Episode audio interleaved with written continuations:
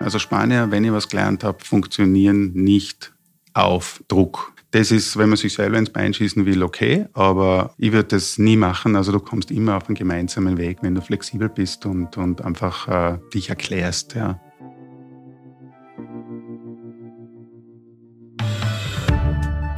Unter Druck, ja, da entstehen normalerweise nur Diamanten. Zumindest hat das mir mal ein Professor erklärt.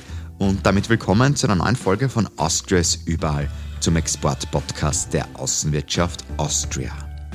Wir haben gerade Ernst Kopp schon gehört. Er ist Wirtschaftsdelegierter und Exportexperte der Außenwirtschaft Austria in Spanien und ist in der Hauptstadt Madrid stationiert. Ernst kennt den Markt, er kennt die Menschen und wird uns in dieser Folge Einblicke in die spanische Seele geben. Wir sprechen über die Siesta, wie man mit Wasserknappheit umgeht und auch in welchen Bereichen die österreichischen Unternehmen Marktführer sind und die Nase vorne haben. Und dazu brauchen wir natürlich jetzt den Ernst und da ist er schon. Hallo Ernst.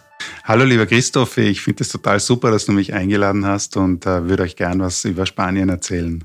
Und das kannst du natürlich gleich, aber bevor wir losstarten, habe ich noch einen kurzen Blick hinter die Fahne von Spanien geworfen.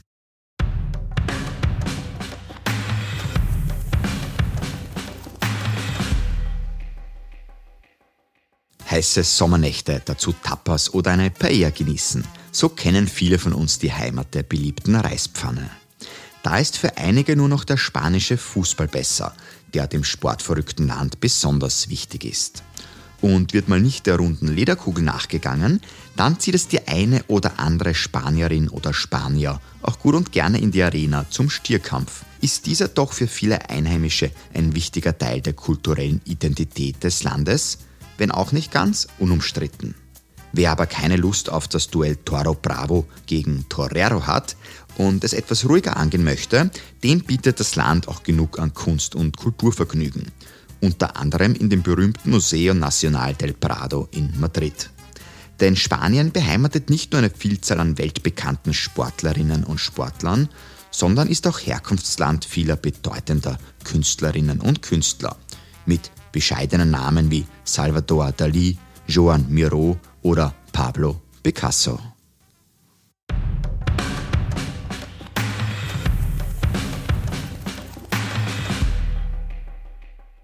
Lieber Ernst, normalerweise sind ja mehrere oder tausende Kilometer zwischen mir und der Wirtschaftsdelegierten, dem Wirtschaftsdelegierten.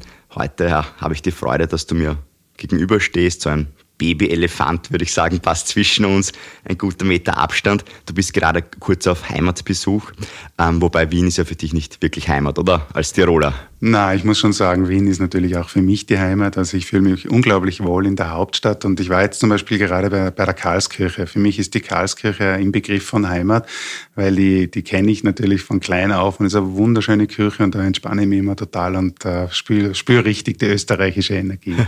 also konnte Wien auch einen Tiroler schon überzeugen? Absolut, natürlich. Ja. Hört man auch nicht immer oft als Wiener. Euer Zuhause sind aber prinzipiell ja die Länder dieser Welt, kann man sagen. Und jetzt warst du schon in Hongkong, Moskau oder Rom stationiert. Jetzt bist du in Spanien. Ähm, vergleicht man doch sehr gerne die Kulturen miteinander? Das ist einer der spannendsten Aspekte in unserem Leben, dass wir eigentlich die Möglichkeit haben, wirklich für eine beschränkte Zeit zwar, aber doch ganz tief in die eigenen, äh, in die diversen Kulturen einzutauchen. Hm, vergleichen würde ich jetzt nicht sagen. Also ich schätze jede Kultur und ähm, es ist aber natürlich schon so, dass man dann Details hat, wo man sagt, ja, da war es besonders kalt oder da war es besonders schwierig und da war es besonders nett. Aber im Grunde ist immer das Wichtigste für uns im Job, dass wir Respekt wirklich und auch halt Zuneigung für alle Kulturen mitbringen. Wenn du jetzt von Spanien nach Österreich kommst, was waren das deine ersten Gedanken? Hey, das ist kühler, wobei jetzt ist es bei uns auch schön heiß. Du Sommer, also die Sommer, sage ich ja bald, zwischen Wien und äh, Madrid in meinem Fall, sind ja gar nicht mehr so unterschiedlich. Ja. Und die Gedanken, ja, also ich freue mich immer wieder, wenn ich nach Österreich komme, einfach deswegen, weil wir, glaube ich, schon, obwohl wir kein riesengroßes Land äh, mit Bodenschätzen und allem drum und dran sind, einfach einen irrsinnig hohen äh, Lebensstandard geschafft haben über die Jahre. Wenn man sich vorstellt, wo wir herkommen und äh, mir macht es einfach totale Freude zu sehen, dass doch alles gut funktioniert, die Infrastruktur, der öffentliche Raum und, und äh, macht mich glücklich. Also das ist so das, was, was ich hier immer mitnehme, dass wir eigentlich in einem Land, früher was, wurde es oft die Insel der Seligen genannt, also wir eigentlich in einem Land leben, wo man sehr glücklich sein könnte und kann. Wenn du uns jetzt mit den Spanierinnen, Spanier so vergleichst, wo sind wir denn komplett verschieden und wo sind wir vielleicht doch wieder ein bisschen ähnlich? Ja, das ist eine sehr interessante Frage. Da könnte man, glaube ich, eine ganze Vorlesungsreihe natürlich äh, schaffen und auch äh, Auf der einen Seite sind wir gar nicht so weit auseinander. Ich denke, wir, wir teilen die europäischen Werte. Wir sind natürlich langjährige jetzt schon Mitglieder der Europäischen Union. Man kennt sich. Es ist etwas anderes. Also, ähm, also wenn du mit einem Spanier zusammen bist, als ob du in einem Drittland in Afrika oder im, im, in Lateinamerika, auch in Lateinamerika bist. Wie gesagt, wir teilen viel, aber natürlich, ähm, das Herausfordernde liegt immer in den Details. Gell? Und da gibt es natürlich viele Details. Ja. Die Details, die werden wir uns auch heute ein bisschen anschauen. Ähm, vorweg aber die Frage, kann man überhaupt von der Spanierin, dem Spanier sprechen? Weil wenn man so ein bisschen rüberblickt, da gibt es ja doch das Baskenland, dann gibt es ja die Madrilenen, die Hauptstädter, dann gibt es Katalonien, auch immer wieder Konflikte natürlich im Land selber. Wie siehst du das Ganze? Ja, genau. Das ist also eine ganz interessante Erfahrung äh, für mich gewesen, dass ich das erste Mal länger eintauchen durfte in äh, die spanische Kultur. Ich habe äh, aus Österreich heraus Spanien immer als extrem, sagen wir mal, monolithisches, also sehr ähm, nicht eintönig, sondern einförmig, also als einen Körper wahrgenommen. Tatsächlich ist es aber so, dass zum Beispiel in Spanien die regionalen Identitäten eine sehr große Rolle spielen. Da treffen wir uns übrigens auch wieder mit den Österreichern, weil man sagt nicht, äh, du bist der Österreicher, sondern die zweite Frage ist ja, wo kommst du denn her? Und dann erzählen wir Steirer, Bogenländer, Oberösterreich und dann hat man immer schon so ein Bild im Kopf. Und das ist in Spanien ganz ähnlich. Also die Katalanen haben also zum Beispiel eine sehr starke Identität, die Madrileños sowieso, aber auch die Basken. Die Basken, von denen ja niemand weiß, wie die überhaupt jemals da oben hingekommen sind und wo die Sprache herkommt, haben natürlich eine irre Identität. Und so ist es mit allen 17 äh, Bundesländern, äh, Comunidades Autónomas, in, in Spanien. Also es ist ähm, einfach sehr unterschiedlich, aber natürlich gibt es auch Werte, die über, über die Regionen hinaus, glaube ich, für einen Spanier wirklich auch wichtig sind diese Werte, die über die Regionen gehen? Was sind denn so, so Werte? Ähm, also ich würde mal so sagen, äh, das Wichtigste ist, dass man schon stolz auf Spanien ist. Also das wird natürlich auch oft überlagert von einem Stolz auf die eigene Region, in der man, in der man lebt. Aber am Ende des Tages, viele, viele Spanier sind oft im Ausland und ganz, ganz viele Spanier von denen kommen auch wieder zurück. Also wie jeder Staatsbürger auch die Spanier schimpfen über Regierung, Steuern, was immer. Es gibt immer die Themen, ja. Aber wenn man dann wirklich äh, dann am Abend äh, zusammensitzt und ein bisschen so reflektiert, dann glaube ich, kann, kann ich als Österreicher in Spanien sagen und auch die Spanier in Spanien sagen, dass wir beide, also wir Österreicher und wir Spanier, in einem Land leben, das einfach wunderschön ist und das eigentlich eine irre hohe Lebensqualität hat. Die Spanier, ich habe sie auch immer sehr ja, gelassen wahrgenommen. Ähm, wie sind Sie denn im Business-Alltag? Sind Sie da auch eher gelassen oder ist es da schon eher schnell getaktet? Hm. Oder unterschätzt man vielleicht sogar die Spanier manchmal? Also auch hier würde ich sagen, äh, Gelassenheit ist auf jeden Fall vorhanden, aber natürlich in regionalen Abstufungen. Also es ist ein großer Unterschied, ob du mit einem äh, Katalanen, einem Unternehmer, einer Unternehmerin in Barcelona plauderst oder da wird das Plaudern schon schwierig, weil da muss man sehr fokussiert sein und konzentriert sein. Oder du jemanden triffst, der in Andalusien seine Firma hat. Also da sind große äh, Unterschiede.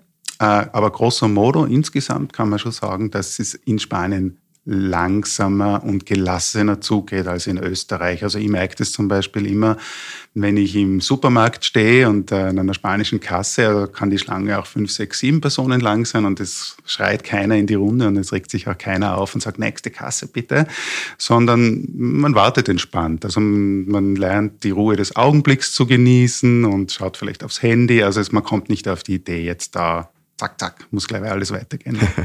ich finde es ja sehr spannend. Ähm, die Supermarktkasse, die habe ich auch schon auf den Philippinen gehört. Christina Stieber hat da auch erzählt, ja, das ist ihr total aufgefallen. Die haben dort sogar zum Singen begonnen und bei uns wirst halt schon, ja, hören, zweite Kasse bitte. Also ich glaube, da, das ist für euch auch immer so vielleicht ein Aha-Erlebnis in manchen Ländern. Da ist es ja wirklich dann Da ist nicht so der Stress dahinter. Christoph, hast du vollkommen recht. Das ist ja eben das Spannende. Also Spanien, weil du sagst Singen, Philippinen. Philippinen waren einmal eine spanische Kolonie. Die Spanier sind extrem kommunikativ. Spanier haben überhaupt kein Problem zu singen. Also du merkst es oft am Abend einfach so aus Freude am Leben. Vielleicht hat man dann natürlich das eine oder andere Bier getrunken, aber kommt es raus, dass man gemeinsam singt. Und da gibt es ja also Klassiker, spanische klassische Lieder, also die jeder kennt. Also hm, wienerisch würde man sagen, die hadern. Ja? und das lieben die Spanier. Und da, und da haben sie so eine Gemeinschaft. Und Gemeinschaft ist natürlich auch ein Thema in Spanien. Weil du jetzt Gemeinschaft und kommunikativ angesprochen hast, zunächst mal kommunikativ. Ich finde es ja verblüffend, wie viele Wörter man eigentlich in einer Minute sagen kann, wenn man den Spaniern beim Sprechen zuhört. Ich bin da wirklich beeindruckt oft, wenn man denkt, das gibt es ja gar nicht. Ja, unglaublich. Also wirklich jeder Spanier vom, vom äh, König bis zum, der redet übrigens relativ langsam, vom König bis zum kleinen Bauarbeiter. Also die wissen sich auszudrücken. Es ist unglaublich, wie eloquent die Spanier sind und du hast vollkommen recht. Vor allem, ich weiß, dass du auch ein bisschen sportaffin bist, vor allem bei den Sportübertragungen geht es ja rund. Also äh, da, da, da, die kriegen Worte unter in, in 15 Sekunden, da brauchen wir wahrscheinlich drei Minuten. Ja. Und das ist schon lustig und eine Herausforderung. Gell? Das glaube ich, das glaube ich. Aber ich glaube, was ein bisschen hilft, ist so die Körpersprache, oder? Die ist ja auch immer dabei bei den Spaniern. Wahrscheinlich auch bei Business-Terminen, oder? Ist, sind die da schon dann etwas Ja, ruhiger? absolut. Also ähm, ich, ich denke, es hängt immer von der Perspektive ab. Wenn du aus Österreich kommst, definitiv. Ähm, wenn du jetzt, also ich, ich bin halber Italiener und zwar nicht nur Südtiroler, sondern halber Italiener. Die Italiener haben zum Beispiel noch mehr äh, Gestik und Mimik und, und, und sind noch ein bisschen äh, oft, ich sage immer, operettenhafter. Insgesamt die Spanier sind da doch ein bisschen zurückhaltender, ja, und, und auch in der, in, der, in der Gestik dann nicht so extrem. Wobei, also wenn man es aus Österreich sieht, natürlich dann schon wieder durchaus was da ist, gell? Also, sie teilen sich halt mit, verbal und nonverbal. Ja. Apropos Sprache, jetzt ist Spanien natürlich eine Weltsprache, wird dann schon erwartet, wenn ich dort Geschäfte mache, dass ich Spanisch spreche. Oder kommt man damit Englisch auch weit oder Christoph? Äh, Christoph, da bin ich da extrem dankbar, dass du das ansprichst, weil das ist also für uns das erste eigentlich Markteintrittskriterium. Spanier, 600 Millionen Muttersprachler, dazu noch einmal ungefähr eine halbe Milliarde, die Spanisch spricht, leben in der Hispanidad. Ja? Sie haben Englisch in der Schule, das ist aber, wie soll ich sagen, das einmal beleckt werden. Und äh, sonst spielt sich das Leben auch in diesem, in diesem spanischen Kosmos ab. Also ich sage jeden äh, Österreicher, der kommen will, oder frage ihn, habt ihr Spanischkompetenz? Im Haus oder hast du jemanden, der mit dir kommen kann. Wenn nicht, wird halt die Kommunikation schwierig. Und wie wir vorher gesagt haben, Kommunikation ist für einen Spanier wahnsinnig wichtig. Dann, dann muss das Produkt schon sehr gut sein und muss der schon wirklich mit dir zusammenarbeiten wollen, weil sonst sucht er sich die einfache Lösung und die ist eben jemand, der mit ihm Spanisch spricht. Wie sehr wird auch Spanien als Sprungbrett dann verwendet für die anderen ja, spanisch sprechenden Ländern dieser Welt? Genau, also Spanien und vor allem Madrid hat natürlich extreme Strahlkraft nach wie vor in diese lateinamerikanische Welt. Ich habe vorher schon das Wort der Hispanidad verwendet, also das ist praktisch die, der spanischsprachige kulturelle und sprachliche Kosmos. Und wir haben zum Beispiel in Madrid wahnsinnig viele äh, Immigranten, ja, Immigranten aus Lateinamerika, aber zum Beispiel auch Immigranten aus den Philippinen, die ja auch mal äh, spanische Kolonie waren. Und ähm, diese, diese, diese Einwanderung wird auch erleichtert. Also wenn du zum Beispiel äh, spanische Großmutter hast als Argentinier und die meisten haben von denen eine spanische Großmutter oder einen spanischen Großvater hast auf den Philippinen, dann kriegst du eben Arbeitsbewilligung und Aufenthaltserlaubnis sehr einfach. Also ist, um das zusammenzufassen, ist kulturell und wirtschaftlich ein Riesenthema. Auch wirtschaftlich orientiert man sich dann auch, wenn man in Spanien zum Beispiel ist, als Unternehmen, eher dann nach Südamerika oder doch eher auch nach Afrika oder sind beide Wege möglich? Also ich würde sagen, historisch, ich sage immer ähm, Lateinamerika, also alles von Mexiko. Und du darfst dir eins nicht vergessen, in den Vereinten Staaten haben wir ja auch eine riesige Latino-Minderheit, die auch sehr stark wächst. Also eigentlich in beiden Amerikas, mhm. von Alaska bis ganz runter auf Feuerland, ist es ja so, dass ähm, äh, das Heimmarkt ist. Ich vergleiche das immer in, bei uns in Österreich. Äh, für uns ist es Mittelosteuropa. Und, und dann kann man es natürlich ein bisschen äh, schön ausdrücken und sagen, Lateinamerika ist das Mittel- und Osteuropa von Spanien. Wir haben vorher auch schon kurz die Gemeinschaft angesprochen. Ich möchte jetzt wieder zur Geschäftskultur zurückkommen mit dir. Ähm, wie wichtig ist die auch im Business-Alltag? Wie trifft man sich dort in Spanien? Wie netzwerkt man? Also ich würde sagen, Christoph, äh, Gemeinschaft ist extrem wichtig. Also wenn man es vielleicht auf einem, auf einem Kontinuum darstellen will, von ganz individualistischen Kulturen bis ganz äh, kollektivistischen Kulturen, dann ist Spanien auch aus unserer österreichischen Sicht mehr auf der kollektivistischen Seite. Es zählt die Begegnung, es zählt die Begegnung in der Gruppe und was ganz, ganz wichtig ist und was, auf was man sich als Institution immer wieder verlässt und auch verlassen kann, ist die Familie. Familie also ganz, ganz wichtig. Wird man dann auch in die Familie mal eingeladen als Geschäftspartner oder gibt es da schon so eine klare Trennlinie? Weil das ist auch von Kultur zu Kultur sehr unterschiedlich. Ein paar, die, sag ich mal, ein bisschen oberflächlicher da vielleicht sind, die anderen, die sagen, gut, das sind dann wirklich Freunde, auch die Geschäftspartnerinnen, Partner und ja. die kommen auch da dazu. Also ich würde so sagen, ähm, wenn du ein guter Geschäftspartner bist, kommt sicher dazu und, und sie sind von, von Grund auf sehr freundlich, aber es ein, ein Ding ist für sie wesentlich, damit sie dich in die Familie lassen. Weißt du, was das ist, Christoph? Real Madrid-Fan muss man sagen. okay, das kann helfen, aber kann auch schaden. Na, äh, was wichtig ist, Vertrauen. Also der spanische Geschäftspartner will Vertrauen in dich haben und dazu möchte er dich kennenlernen. Also trifft ihn mal zuerst im Büro und dann gehst du mit ihm mal essen. Es wird also nicht so sein, dass er dich von Beginn weg mit in die Familie nimmt. Aber wenn er das Vertrauen einmal gefasst hat, dann werden die Geschäftsbeziehungen extrem ergiebig und auch extrem äh, erfüllend. Und da ist, bist du dann oft unter, in der Familie unterwegs und das ist ganz was Besonderes. Ja. Und gutes Essen wahrscheinlich gibt es dann auch. Ja, auf das ist ein Ding. Also Spanier teilen das auch, äh, dass sie äh, auf ihr Land sehr, sehr stolz sind und zwar auf eine sehr schöne Art und Weise. Sie würden nie andere Länder herabsetzen, sondern sie sind einfach auf ihr Land stolz. Und eines, einer der Gründe, also zum Beispiel neben Real Madrid, weil du das vorher angesprochen hast, äh, ist auch das gute Essen und Trinken. Also das ist auch immer ganz interessant. Ähm, da schauen sie immer ein bisschen, bisschen, ähm, ja, ein bisschen neidisch auf die Italiener rüber, weil die, die, die Spanier sind ja der Meinung, also dass ihre Rohprodukte viel, viel besser sind. Aber die Italiener machen halt mehr aus ihren Produkten und deswegen können sie das besser verkaufen und so weiter. Und das ist, äh, aber im Grunde sind sie ganz, ganz stolz auf ihre Produkte. Ja. Weil jetzt auch Fußball kurz angesprochen worden ist, Sport generell, glaube ich, auch ein Smalltalk-Thema, das im Geschäftsalltag auch sehr gut rüberkommt. Absolut. Also wenn man die Affinität hat, ist das natürlich ein super Thema. Es gibt natürlich wie in jedem Land Themen, die man nicht ansprechen sollte.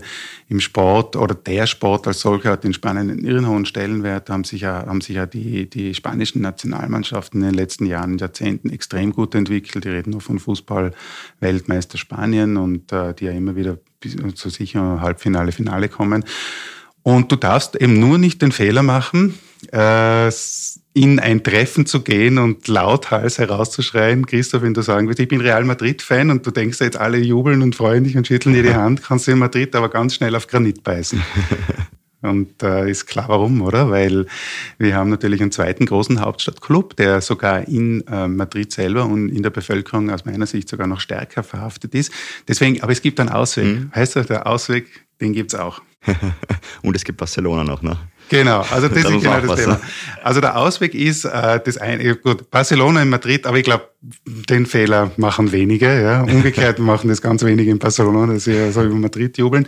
Na, der Ausweg, den ich immer empfehle, ist, wenn man fußballaffin ist, natürlich über die Rioja, äh, La Rioja äh, zu, zu sprechen über das spanische Nationalteam. Da, da sehen sich ja die Regionen alle, also es, es spielen Basken dort, es spielen Katalanen dort, es spielen aus allen äh, Bundesländern Leute dort und sie sind irrsinnig stolz auf ihre Rioja. Das heißt also, was du machen kannst, ohne dass du in irgendein Fettnäpfchen trittst, ist also du bewunderst die Künste, die Fußballkünste des spanischen Nationalteams.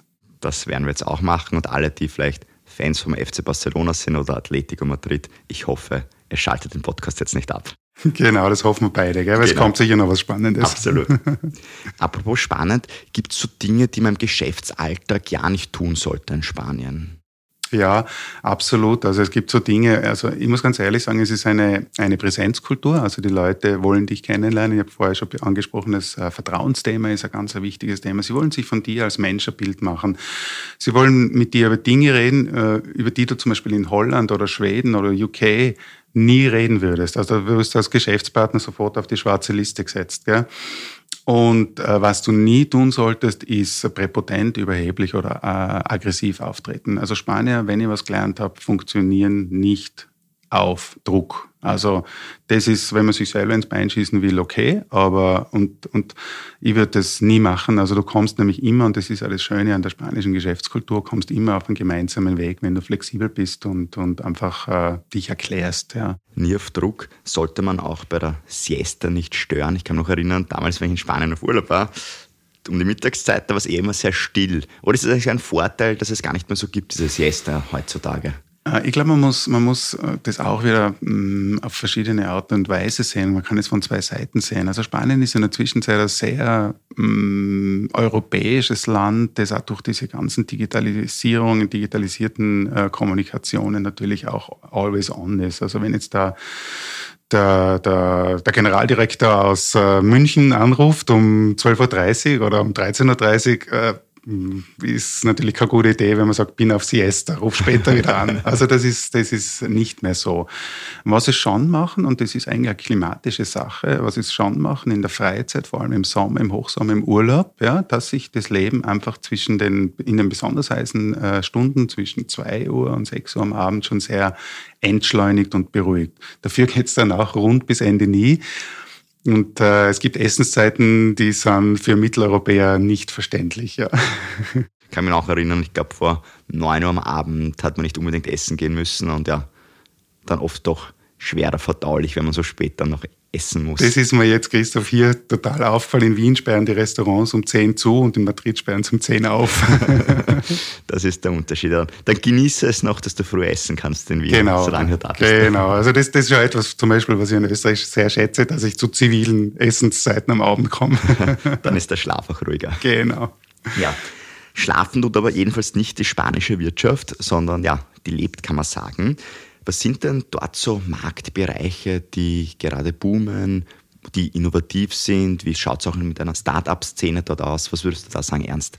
Ja, also Spanien ist ein sehr großes Land, also flächenmäßig fast so groß wie Frankreich und äh, hat da 47 Millionen Einwohner, da tut sich viel. Es gibt so starke regionale Zentren, da muss man natürlich Madrid und Barcelona nennen, aber man kann auch Valencia, man kann Bilbao, man kann Sevilla nennen.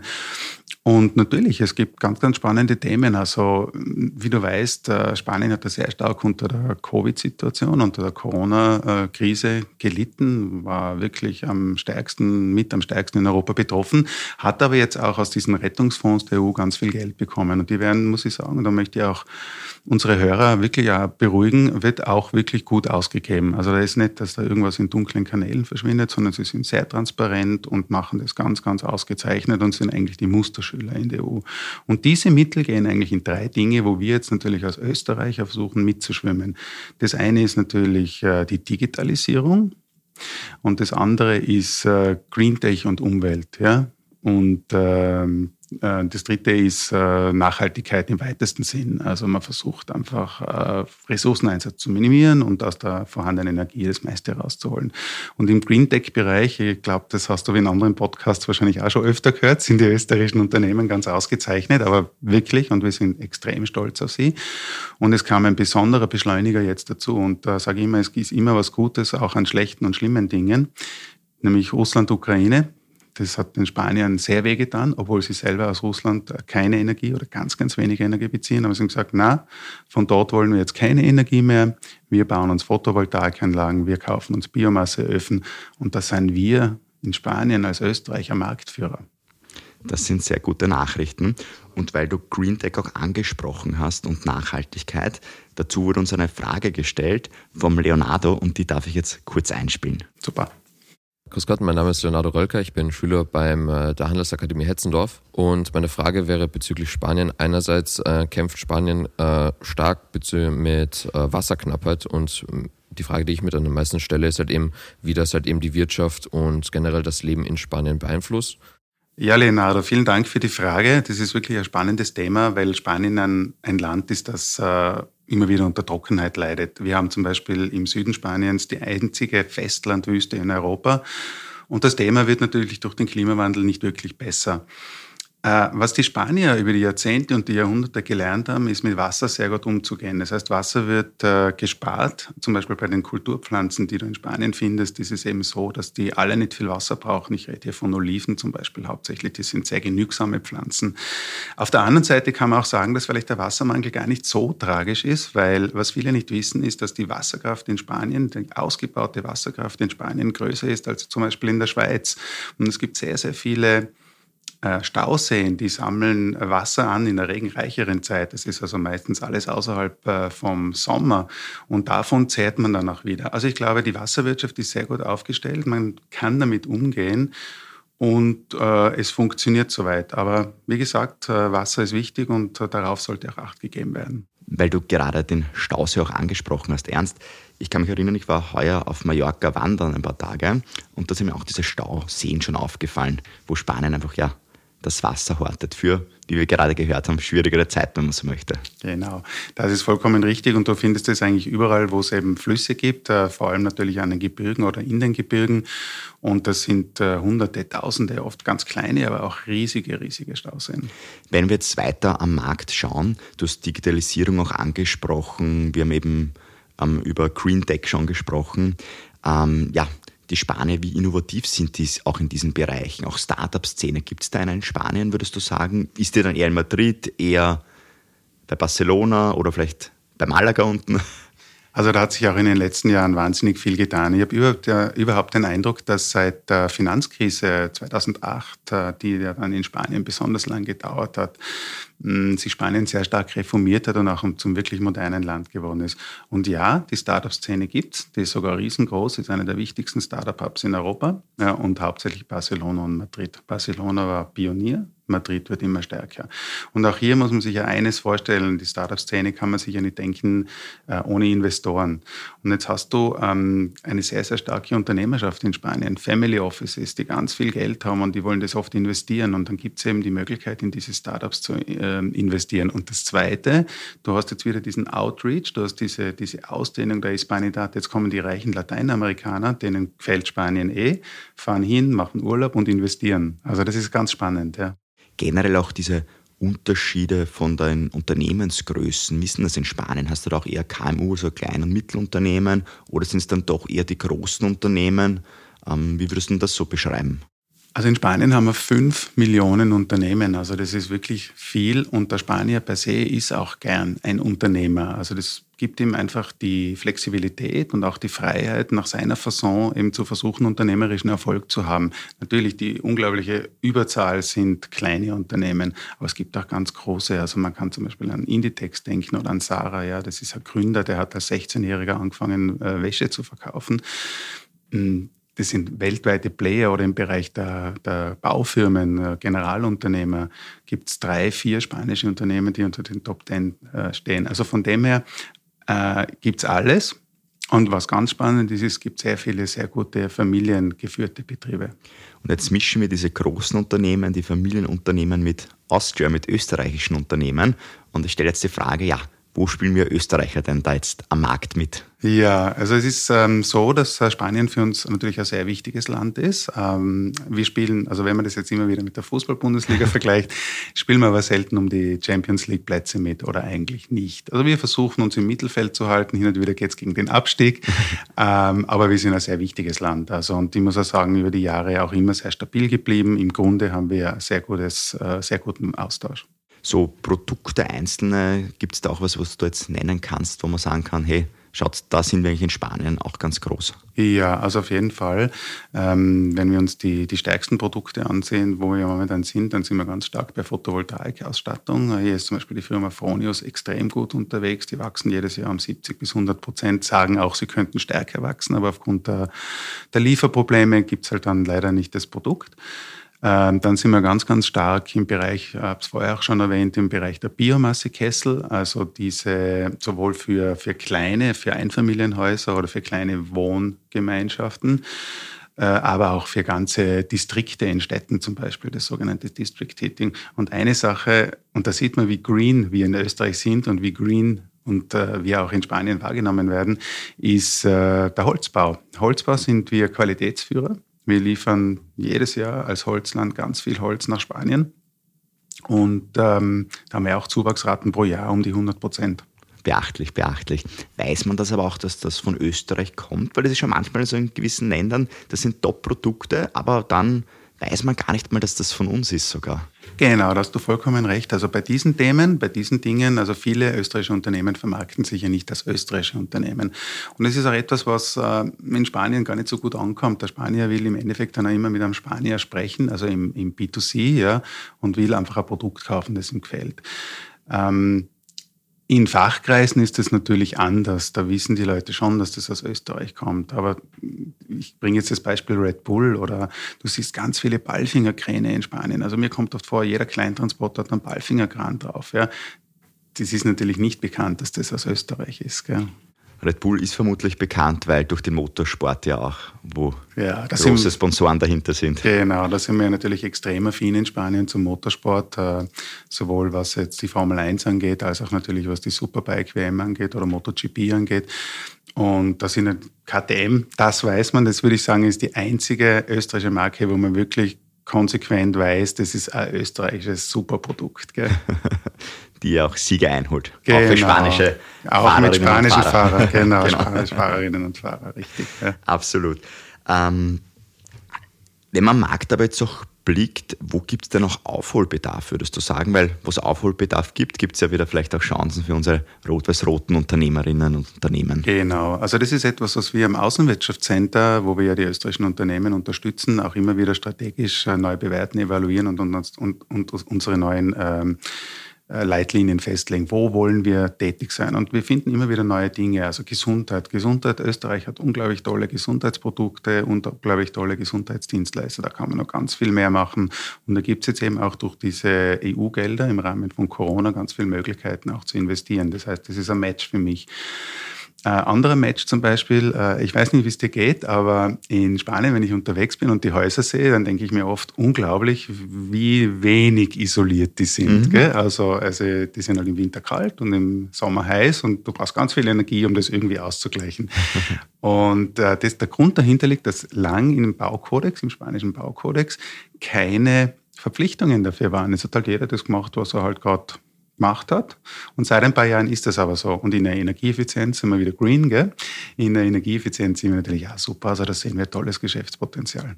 Diese Richtlinien ist auch sehr spannend. Auf der ganzen Welt ist das ja total unterschiedlich. In den einen Ländern, da gibt es sehr wenig, in den anderen ist, sage ich mal, viel überreguliert. Ähm, jetzt ist Österreich sicher ein Land, wo sehr viel reguliert ist. Ähm, wie viel Bürokratie steckt, würdest du sagen, in Spanien drinnen, Regulierungen? Also Spanien ist ein absoluter Gesetzesstaat. Also wer sich denkt, äh, wer vielleicht das Spanien vor, vor 20, 25 Jahren im Kopf hat, äh, wo die Themen noch anders gehandhabt werden konnten oder gelöst werden konnten, das hat sich also aus meiner Sicht vollkommen aufgehört. Wir machen eine regelmäßig äh, Fragen, Umfragen unter den österreichischen Niederlassungen und da ist zum Beispiel dieses Thema mit Gesetzestreue oder sagen wir das Wort einfach Korruption, ja, ja. überhaupt kein Thema. Also es regt sich kein österreichisches Unternehmen auf, dass es, äh, dass es da irgendwie eine Geschäftsentwicklung gehindert wird. Gell. Also von dem her mh, mm, ist es ein gesetzesteuer Staat und muss man sich auch an die Gesetze halten und kommt damit auch weit. Der Staat ist aber fair und gerecht. Wenn du jetzt so einen Tipp für den Markteintritt hättest, außer dass man Spanisch sprechen sollte, hättest du jetzt noch einen für uns? Absolut. Äh, man kann das Angenehme dann mit dem Nützlichen verbinden. Äh, ich habe vorher schon gesagt, der Spanier ist, äh, die Spanierin ist sehr auf Präsenz orientiert, sehr auf persönlichkeitsorientiert. Also wenn man einen, einen potenziellen Kunden hat, in den Flieger setzen und kommen und am besten gleich gut essen gehen und dann schönen Abend miteinander verbringen und sich einfach kennenlernen. Und dann werden die Geschäftsbeziehungen sicher funktionieren. Und wer dazu Hilfe braucht, da bist dann du auch da, Ernst, du und dein Team, die natürlich jederzeit hier unterstützen, die man kontaktieren kann. Ähm, ja, deine Kontaktdaten stehen auch in der Beschreibung vom Podcast. Und wer auch mehr von dir sehen möchte, ich sehe dich ja jetzt, ähm, für euch, liebe Hörerinnen und Hörer, den Ernst kann man auch sehen, nämlich im Videokanal der Außenwirtschaft Austria Lookout berichtet er immer wieder vom Markt in Spanien. Wir kommen jetzt schon langsam zum Ende, aber bevor ich dich jetzt gehen lasse aus dem Podcastraum, möchte ich dich noch eines fragen, weil wenn ich mit euch so spreche, bekomme ich meistens ein bisschen Fernweh. Jetzt geht es für dich allerdings wieder nach Spanien zurück. Was wirst du denn vermissen an Österreich, wenn du wieder im Flieger nach Spanien sitzt? Also da gibt es ganz viele Dinge. Mir ist die Frage schon mal gestellt worden heute und ich muss ganz einfach sagen, es gibt zwei Dinge, die mir fehlen. Topfenstrudel und Apfelstrudel. Jetzt die entscheidende Frage, mit oder ohne Vanillesauce? Gern mit allem, was dazugehört. Sehr gut. Ja, dann isst du hoffentlich heute noch einen Topfenstrudel mit Vanillesauce. Ich bekomme jetzt auch gerade Hunger. Also ich glaube, Zeit, unser Gespräch zu beenden, wenn man so möchte. Und vor allem vielen Dank aber zu sagen. Danke fürs Kommen hier nach Wien und für die Einblicke in unserem Podcast. Christoph, vielen, vielen Dank. Also mir hat es extreme Freude gemacht. Ich, ich, kann nur allen sagen, äh, ich bin wahnsinnig gern für Sie da, ich unterstütze gern und äh, ja, vielleicht können wir uns wieder mal treffen und äh, wieder mal über Spanien reden. Vielen Dank, Christoph. Danke dir. Euch auch vielen Dank fürs Zuhören. Und wir haben es gerade gehört, es ist jetzt Zeit für einen Topfen- oder Apfelstrudel mit oder ohne Vanillesauce. Und in zwei Wochen ist es dann Zeit für unsere nächste Reise. Dann verlassen wir Europa und es geht nach Kolumbien, nach Bogota. Ich darf euch bitten, bis dahin Austrias überall weiter zu empfehlen, zu teilen und auch zu bewerten. Und direktes Feedback ist wie immer sehr gewünscht am podcast.wko.at. Ich freue mich, wenn ich von dir was zu lesen bekomme. Ich wünsche dir jetzt noch schöne Tage. Bis bald. Mein Name ist Christoph Hahn und nicht vergessen, Austria ist überall.